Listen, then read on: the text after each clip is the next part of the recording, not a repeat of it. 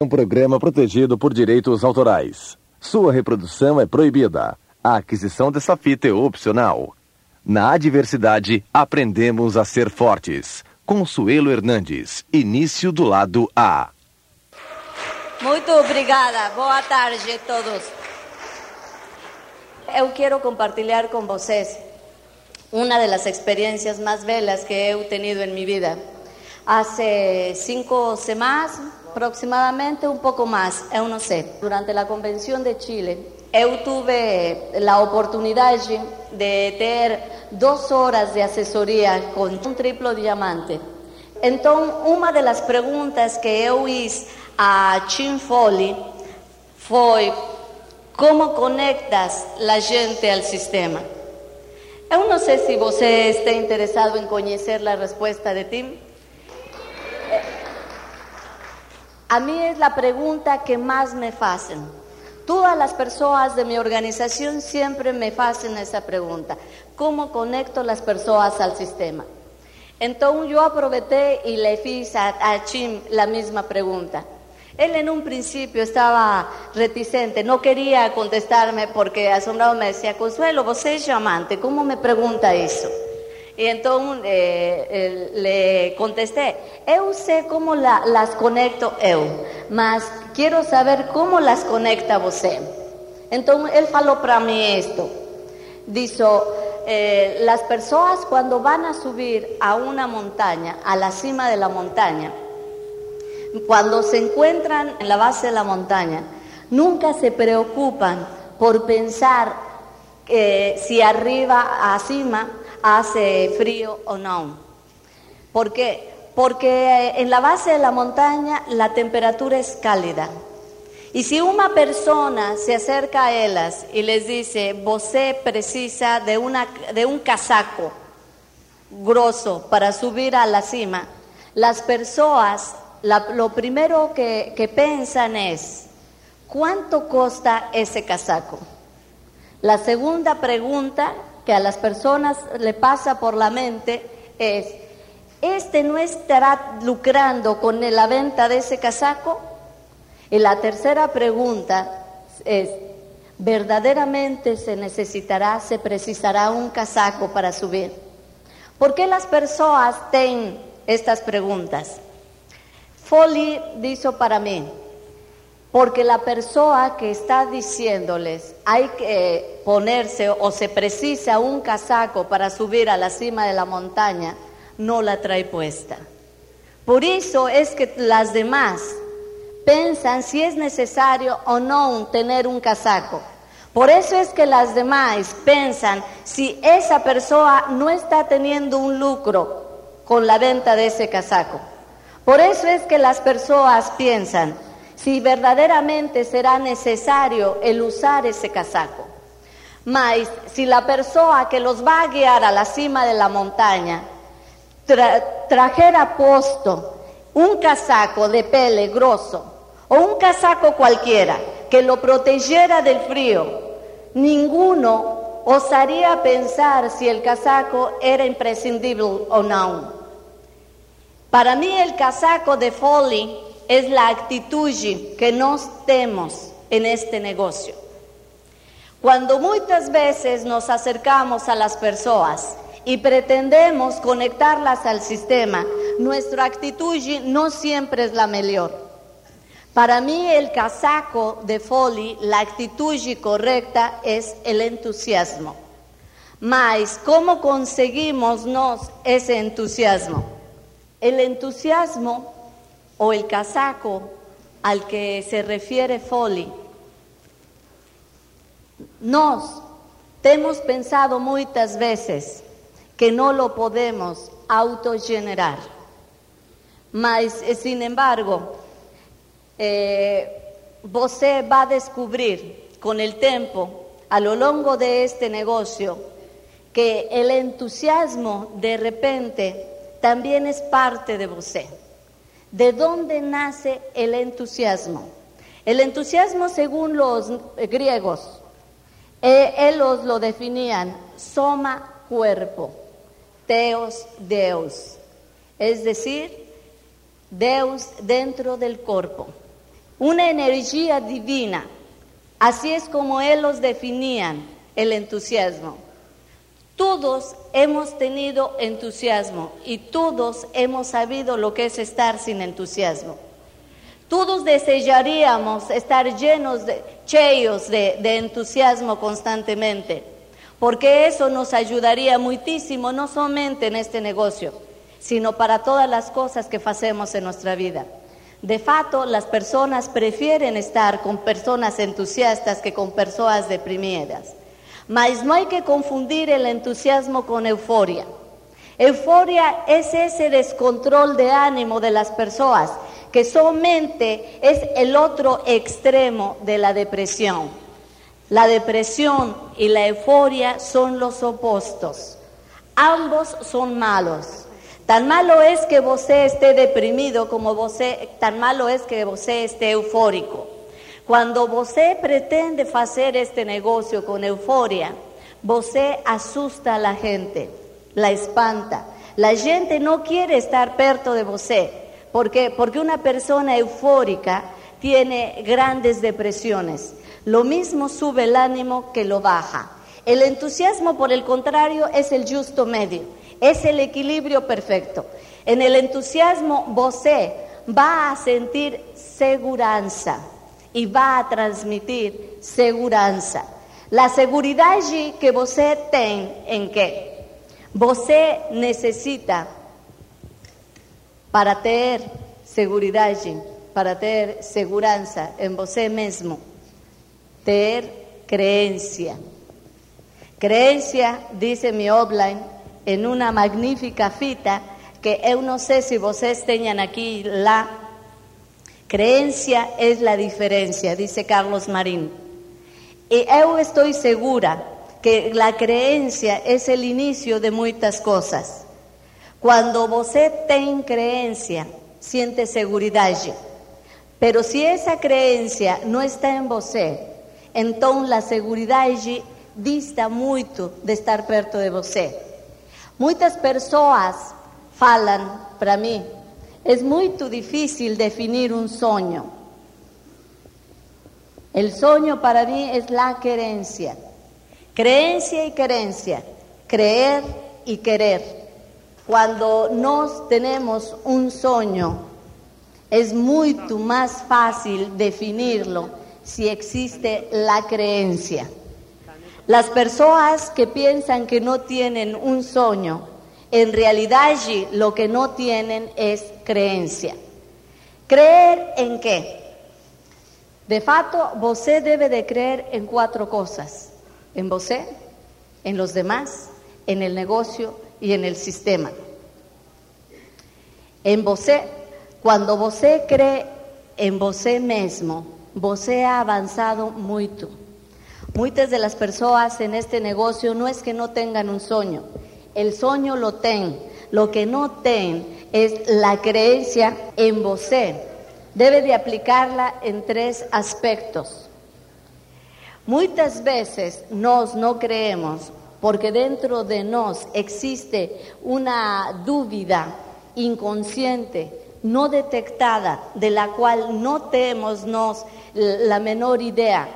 No sabemos conscientemente que existe, pero você puede en este momento hacer una verificación de progreso con você mismo. De facto, para mí las verificaciones de progreso funcionan mejor cuando las hace uno con uno mismo, porque al offline a veces tienden, tendemos a engañarlo, pero a uno mismo es mucho más difícil engañarnos. Entonces, ¿qué es lo que pasa cuando nos autoverificamos? que sabemos precisamente en qué nos estamos equivocando. Por ejemplo, si usted siente que su sueño no es lo suficientemente fuerte, no está lo suficientemente definido, no siente usted que ese sueño ejerza una energía de atracción, entonces es que probablemente usted está dudando en usted mismo. Usted tiene precisa, necesita aceptar que você vale, você puede y você lo merece. Cuando una persona no ve el sueño muy definido, es porque muchas veces piensa que él no merece ese sueño. Si você piensa en una casa, o en un auto, o en un carro, o en un viaje, y no lo logra visualizar, estando você disfrutándolo, probablemente alguna parte de você está diciéndole que no lo merece, que no lo vale o que no lo puede. Cuando nos aceptamos, yo valgo, yo puedo y yo lo merezco, el sueño empieza a tomar una fuerza que hasta entonces no habíamos descubierto. Es parte de nuestra autoestima. Es parte de nuestra autoestima el, el poder aceptar que nos valemos, que nos podemos y que nos lo merecemos. De fato, la autoestima depende de esa creencia en nos. ¿Por qué es que muchas veces pensamos que no valemos? Básicamente pensamos que no valemos porque las programaciones, las personas, las que nos rodean, desde nuestros padres, los maestros, todas las personas que siempre han estado a nuestro alrededor, nos han eh, eh, eh, hecho pensar que no, no, no valemos o no podemos o no lo merecemos. Por eso es que es importante el sistema. El sistema lo único que hace cada vez que você escuta una fita es repetirle constantemente, você puede, você lo merece, eh, lo puede alcanzar, você lo vale. Si nos esquecemos que valemos, podemos o merecemos, difícilmente podemos tener algo. Todos tenemos un sueño, Muchas personas me dicen es que yo no encuentro un sueño. Entonces yo les pregunto, ¿Usted tiene una necesidad? Acho que no. Ven, ¿Usted tiene una objeción? Porque fíjate, sueño, necesidad y objeción son, es lo mismo. Es la misma cosa, simplemente en diferente grado. La necesidad es un sueño no realizado. Y la objeción es una, una necesidad no concientizada. Muchas personas se mueven exclusivamente aquí, a nivel de objeción. Cuando tú tratas de conectar a una persona al sistema y pretendes que él la compres el primer six-pack, lo primero que él la dice es, no tengo dinero. Entonces están en la objeción. Cuando les, les pedimos que vayan a la, a la convención, la objeción más general en casi todas las personas es no tengo dinero. Mas, sin embargo, ellos no se dan cuenta de que están moviéndose a, un nivel más bajo que el sueño, pero que es una misma cosa. La objeción es una necesidad no concientizada. Precisamente porque no tiene dinero es que você precisa hacer algo, porque de lo contrario esa objeción se va a transformar en necesidad. Cuando la necesidad es muy fuerte, entonces es cuando las personas comienzan a moverse. Ninguém va a movimentarse sino hasta que la objeción lo impulsa. La objeción siempre va a estar, la objeción es una pared. Cuando você se mueve a nivel de objeción, você no va a avanzar, porque la objeción es una pared. Cuando você se concientiza de su objeción y descubre que precisamente por esa objeción es que você debe de hacer algo, esa objeción concientizada se llama necesidad. Você ese momento está aceptando, eu no tengo dinero. Y por eso precisamente es que preciso hacer algo. Eu no tengo dinero. Si no quiero continuar igual, preciso de movimentarme. Entonces, ¿qué fue lo que pasó? Que você tomó la objeción y la puso atrás de você.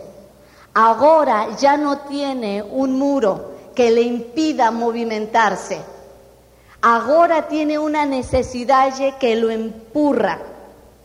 Y cuando você aprovecha la fuerza de la necesidad, junto con la fuerza del sueño, Hay dos fuerzas aquí que nos van a ayudar mucho. El sueño lo va a eh, jalar, pushar, lo va a pushar y la necesidad lo va a empurrar. Entonces você empieza a, movimentarse mucho más rápido. Mientras você se mueva a nivel de objeción, por ejemplo, eh, hay objeciones que a veces ponemos de moda. La vida nos ayuda y nos, nos pone diferentes objeciones. Lembro que las primeras objeciones que nos poníamos en México cuando comenzamos el negocio era que ninguém había huido de Amway. A nos nos podía parecer que probablemente fuera, fuera un fraude. Ninguém conocía a ninguém conocía a los extranjeros que estaban ahí falando de un sueño, que estaban falando de la posibilidad de hacer mucho dinero, estaban falando de la posibilidad de cambiar un estilo de vida. Ninguém los conocía, ninguém tenía la seguridad de que eso no fuera a ser cierto. Entonces, esa era nuestra objeción. Muchos usábamos la objeción que siempre habíamos usado, no tengo tiempo, no tengo dinero, no tengo quien me ayude con mis filios, eh, tengo, demasiado trabajo, etcétera, etcétera. ¿Por qué es que los seres humanos usamos objeciones? El nivel de estas tres cosas determina el grado de evolución de las personas. Las personas menos evoluidas se van a mover en objeciones. ¿Por qué? Porque están inconscientes. Ellas ni siquiera alcanzan a ver su necesidad. Solamente se mueven a nivel de pretexto. las objeciones van evoluyendo y una vez que nos dejamos de tener una objeción porque se trasciende o se resuelve esa objeción, entonces recurrimos a buscar otra. Buscamos afanosamente otra objeción porque, porque no estamos evoluidos para entrar al nivel de necesidad. Hay ahora en México y en Brasil una objeción fantástica para todas aquellas personas que precisen de justificarse. La objeción perfecta es el problema económico del país. Después de la devaluación de México, Muchas personas que estaban a ese nivel, incapaces de subir a un nivel de evolución más alto, encontraron que la devaluación era una excusa perfecta para dejar el negocio. ¿Por qué es que eso acontece? Nos movemos constantemente entre la justificación y la culpa. La justificación de facto es la culpa de los demás. Yo no tengo la culpa de, lo que está aconteciendo. Es el gobierno, es el destino, es mi sorte. Mas yo no tengo la culpa de nada. Estoy nuevamente moviéndome a nivel de objeción. ¿Por qué? Porque tengo muy poca evolución, muy poca madurez para detectar, para aceptar. Es mía la culpa. Las personas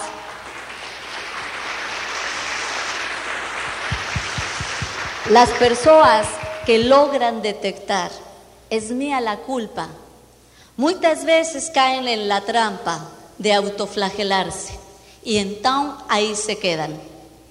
De fato, la justificación es necesaria. ¿Por qué? Porque la justificación es lo único que le da la oportunidad a la persona de que vuelva a intervenir en el juego de la vida. La culpa lo manda inmediatamente a un punto de autodestrucción. Y entonces, cuando la persona está culpándose, se autodestruye. Hay situaciones muy difíciles dentro de la autodestrucción, que va desde el conformismo, la mediocridad, la satisfacción, o ven el escepticismo, la desconfianza la descreencia total. Todas esas son conductas autodestructivas, altamente autodestructivas. Entonces la justificación le permite al individuo, a la persona, retornar al yogo de la vida. Eu no tengo la culpa, la culpa lo tienen los demás. Lo ideal es nuevamente buscar el justo medio, aceptar, mía es la culpa, mas no autoflagelarse, sino aprender. Estoy en el punto en el que estoy porque eu he trabajado para estar, ya sea que lo haya feito bien o ya sea que lo haya feito mal. Si estoy mal es porque todo lo que he hecho, he feito, ha sido para estar aquí. Mas yo puedo corregir en el momento que eu quiera el camino nuevamente. Los erros son necesarios. El error no es más que un jeito de aprender. Hay muitas, muchos jeitos de aprender, mas el erro somente es un camino. El erro no es bom, no es malo, es simplemente una, un jeito de aprender. Todos quisiéramos aprender sin equivocarnos, mas eso no puede acontecer, porque no tendríamos experiencia más que de un lado. Es preciso conocer el lado oscuro de nuestra vida también. Es preciso conocer qué experiencia, qué aprendizaje nos da el error. La adversidad es una forma de aprender. No solamente podemos aprender cuando las cosas salen bien. No solamente podemos aprender cuando todo está perfecto. Hay unas cosas que la vida nos va a enseñar cuando todo es perfecto. Podemos conocer muchas cosas. Podemos aprovechar cuando todo sale bien. Mas en momentos de adversidad es cuando aprendemos otras. Somente en momentos de adversidad você a aprender de unidad. La unidad nunca se da cuando todo está saliendo bien. De fato, cuando todo está saliendo bien, las personas se vuelven arrogantes y entonces sienten que ellas pueden hacer por sí mismas, sozinhas, el negocio. No precisan de ninguém. No precisan del offline. ¿Por qué? Porque todo se está dando muy bien. Luego entonces es posible que yo sea la única responsable de que todo esto esté saliendo bien. Carlos Marín no tiene nada que ver con mi negocio, porque todo está saliendo bien, que yo no preciso de mi offline. Esse é o final do lado A. Por favor, vire a fita para ouvir a continuação deste programa.